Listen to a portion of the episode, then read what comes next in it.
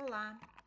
Hoje iniciamos a gravação do provimento 63, já atualizado com o provimento 83 de 2019. O provimento 63 ele institui os modelos únicos de certidões, eh, trata também do reconhecimento voluntário e averbação de paternidade e maternidade socioafetiva. Considerando o poder de fiscalização e de normatização do Poder Judiciário dos atos praticados por seus órgãos, considerando a competência do Poder Judiciário de fiscalizar os serviços notariais e de registro, considerando a competência da Corregedoria Nacional de Justiça de regulamentar a padronização das certidões de nascimento, casamento, óbito e certidão de inteiro teor, considerando a existência de convênio firmado entre a Associação dos Registradores de Pessoas Naturais, ARPEM Brasil, e a Receita Federal do Brasil, que viabiliza a integração da Central Nacional de Informações do Registro Civil CRC com o Banco de Dados da Receita Federal do Brasil, considerando a gratuidade da incorporação do número do cadastro de pessoas físicas CPF aos documentos de identidade civil da União, dos Estados e do Distrito Federal, e, mediante essa integração de dados,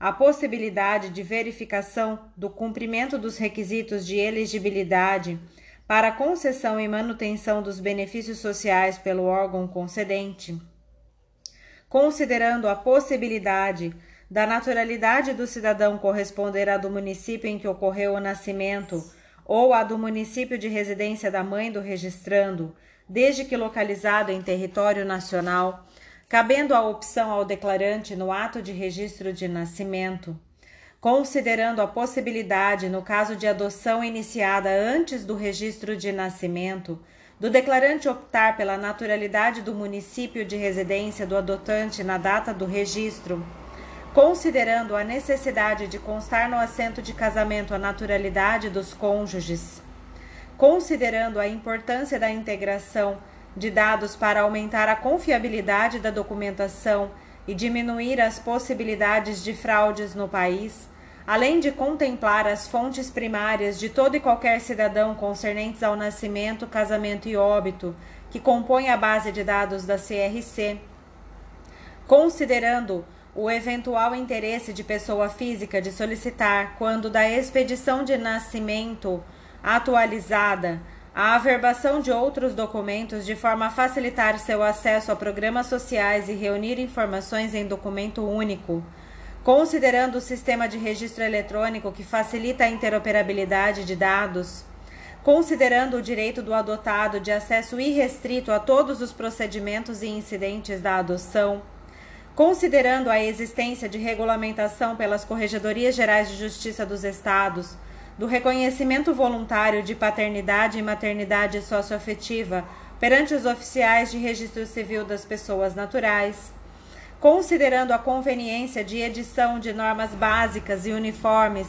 para a realização do registro ou averbação, visando conferir segurança jurídica à paternidade ou à maternidade socioafetiva estabelecida, inclusive no que diz respeito a aspectos sucessórios e patrimoniais considerando a ampla aceitação doutrinária e jurisprudencial da maternidade, da paternidade e maternidade socioafetiva, contemplando os princípios da afetividade e da dignidade da pessoa humana como fundamento da filiação civil, considerando a possibilidade do parentesco resultar de outra origem que não a consanguinidade e o reconhecimento dos mesmos direitos e qualificações dos filhos havidos ou não da relação de casamento ou por adoção, proibida toda designação discriminatória relativa à filiação, considerando a possibilidade de reconhecimento voluntário da paternidade perante o oficial de registro civil das pessoas naturais e ante o princípio da igualdade jurídica e de filiação,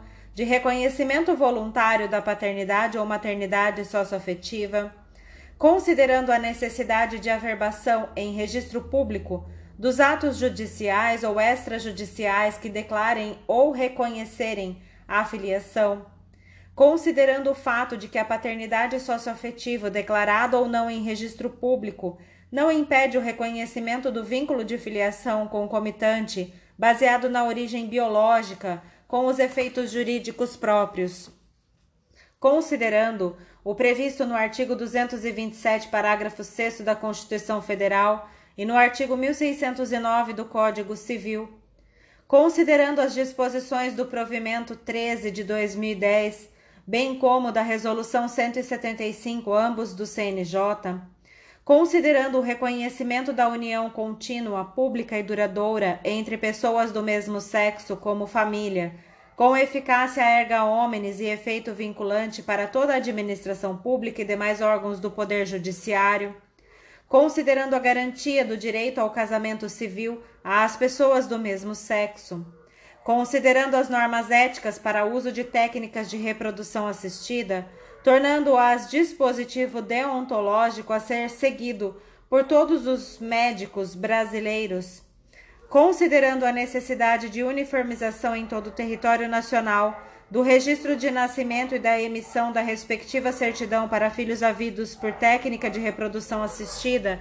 de casais homoafetivos e heteroafetivos, considerando a competência da Corregedoria Nacional de Justiça de expedir provimentos e outros atos normativos destinados ao aperfeiçoamento das atividades dos serviços notariais e de registro, considerando as sugestões encaminhadas à Corregedoria Nacional de Justiça, bem como as decisões proferidas nos autos dos pedidos de providência em trâmite no Conselho Nacional de Justiça, resolve. Artigo 1. Os modelos únicos de certidão de nascimento, de casamento e de óbito a serem adotados pelos ofícios de registro civil das pessoas naturais em todo o país ficam instituídos na forma dos anexos 1, 2 e 3 deste provimento. Artigo 2.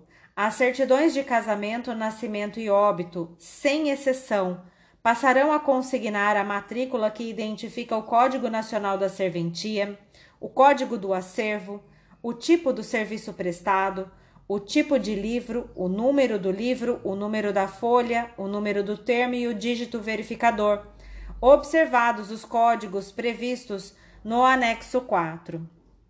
Parágrafo 1. A certidão de inteiro teor requerida pelo adotado deverá dispor sobre todo o conteúdo registral, mas dela não deverá constar a origem biológica, salvo por determinação judicial. Parágrafo 2. A certidão de inteiro teor, de natimorto e as relativas aos atos registrados ou transcritos no livro E deverão ser emitidas de acordo com o modelo do anexo 5. Artigo 3 o oficial de registro civil das pessoas naturais incluirá no assento de nascimento em campo próprio a naturalidade do recém-nascido ou a do adotado, na hipótese de adoção iniciada antes do registro de nascimento. Parágrafo 1. O registrando poderá ser cidadão do município em que ocorreu o nascimento ou do município de residência da mãe na data do nascimento, desde que localizada em território nacional, cabendo ao declarante optar no ato de registro de nascimento. Parágrafo 2. Os modelos de certidão de nascimento continuarão a consignar em campo próprio o local de nascimento do registrando, que corresponderá ao local do parto. Artigo 4. As certidões de nascimento deverão conter no campo filiação as informações referentes à naturalidade, ao domicílio ou residência atual dos pais do registrando. Artigo 5 O número da declaração de nascido vivo, quando houver, será obrigatoriamente lançado em campo próprio da certidão de nascimento. Artigo 6 o CPF será obrigatoriamente incluído nas certidões de nascimento, casamento e óbito. Parágrafo 1.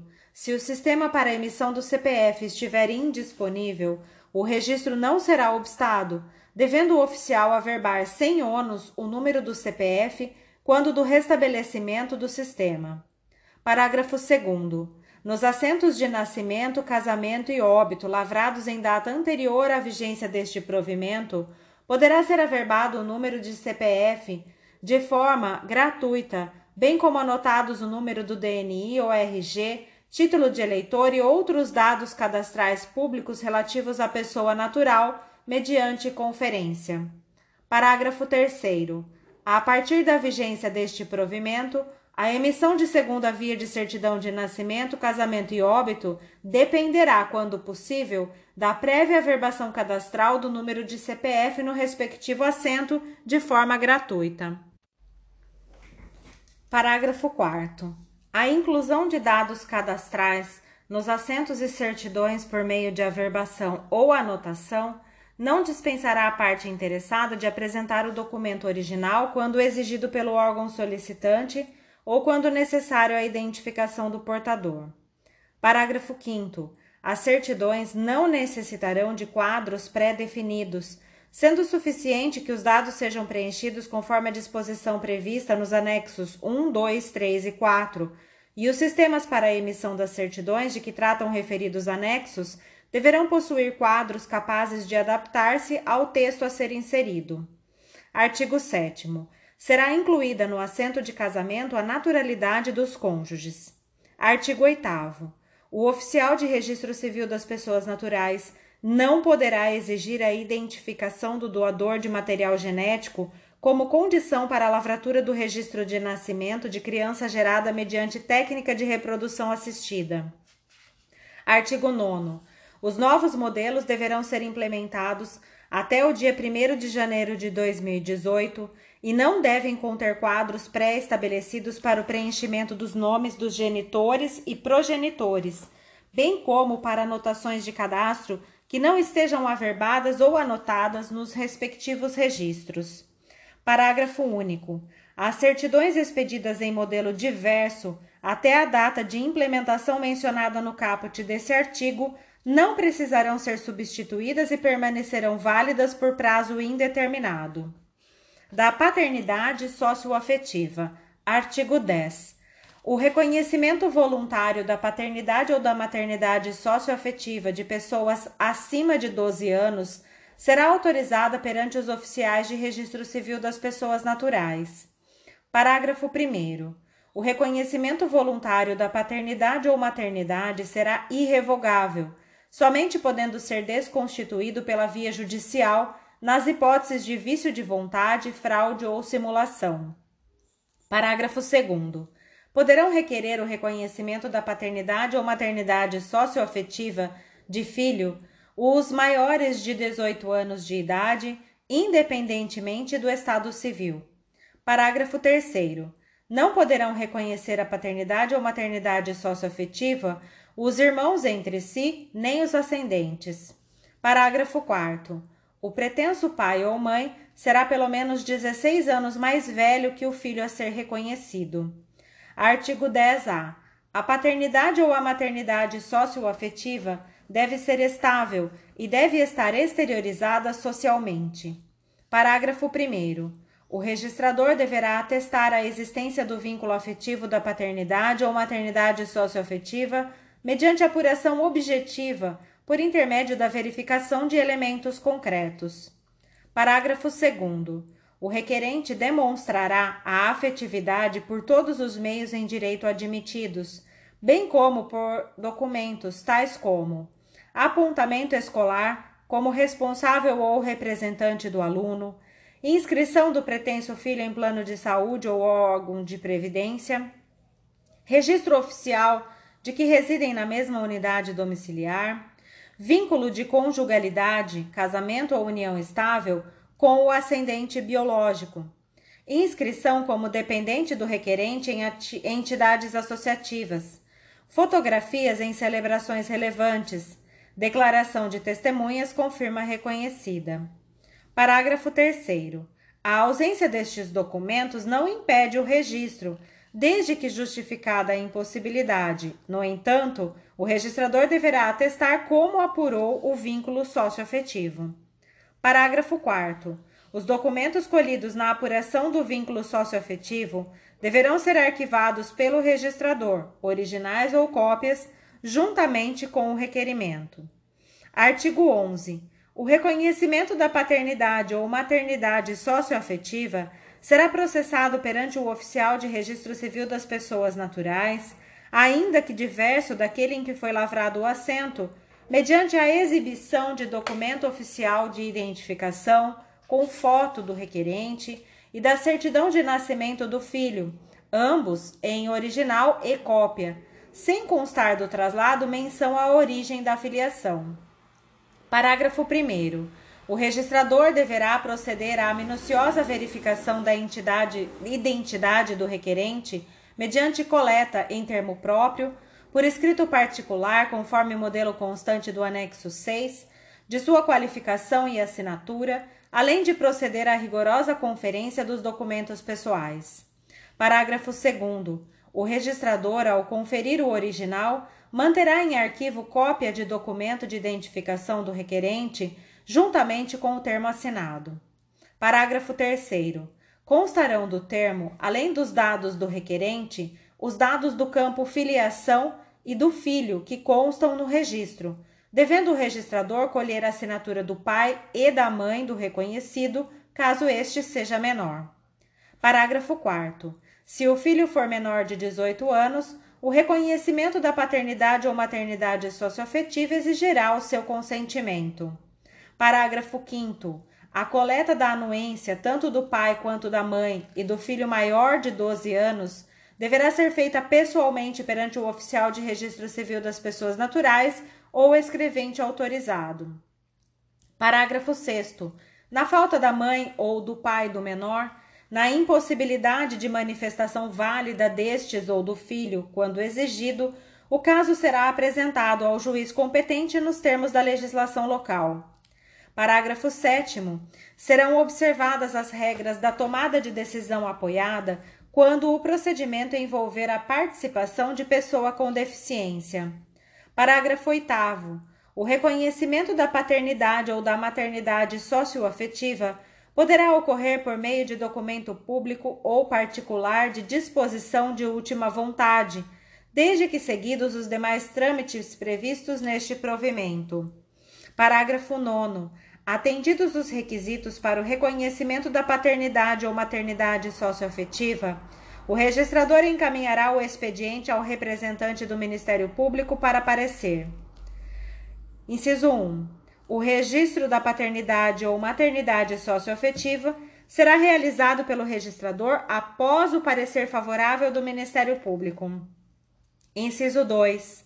Se o parecer for desfavorável, o registrador não procederá ao registro da paternidade ou maternidade socioafetiva e comunicará o ocorrido ao requerente, arquivando-se o expediente.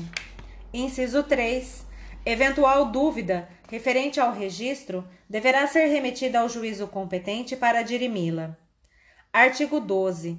Suspeitando de fraude, falsidade, má-fé, vício de vontade, simulação ou dúvida sobre a configuração do estado de posse de filho, o registrador fundamentará a recusa, não praticará o ato e encaminhará o pedido ao juiz competente nos termos da legislação local. Artigo 13. A discussão judicial sobre o reconhecimento da paternidade ou de procedimento de adoção obstará o reconhecimento da filiação pela sistemática estabelecida neste provimento. Parágrafo único. O requerente deverá declarar o desconhecimento da existência de processo judicial em que se discuta a filiação do reconhecendo, sob pena de incorrer em ilícito civil e penal. Artigo 14.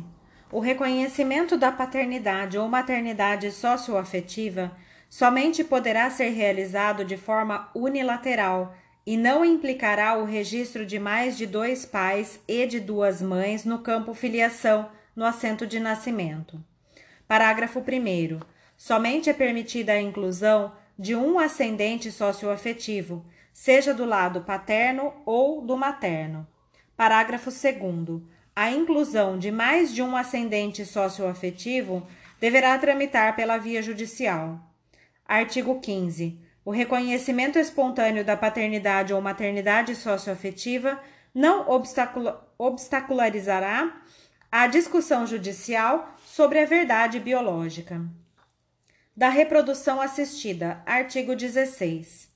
O assento de nascimento de filho havido por técnicas de reprodução assistida será inscrito no livro A, independentemente de prévia autorização judicial e observada a legislação em vigor no que for pertinente, mediante o comparecimento de ambos os pais, munidos de documentação exigida por este provimento.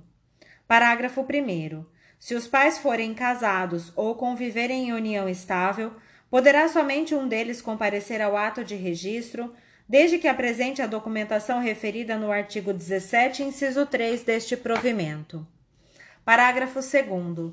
No caso de filhos de casais homoafetivos, o assento de nascimento deverá ser adequado para que constem os nomes dos ascendentes, sem referência à distinção quanto à ascendência paterna ou materna.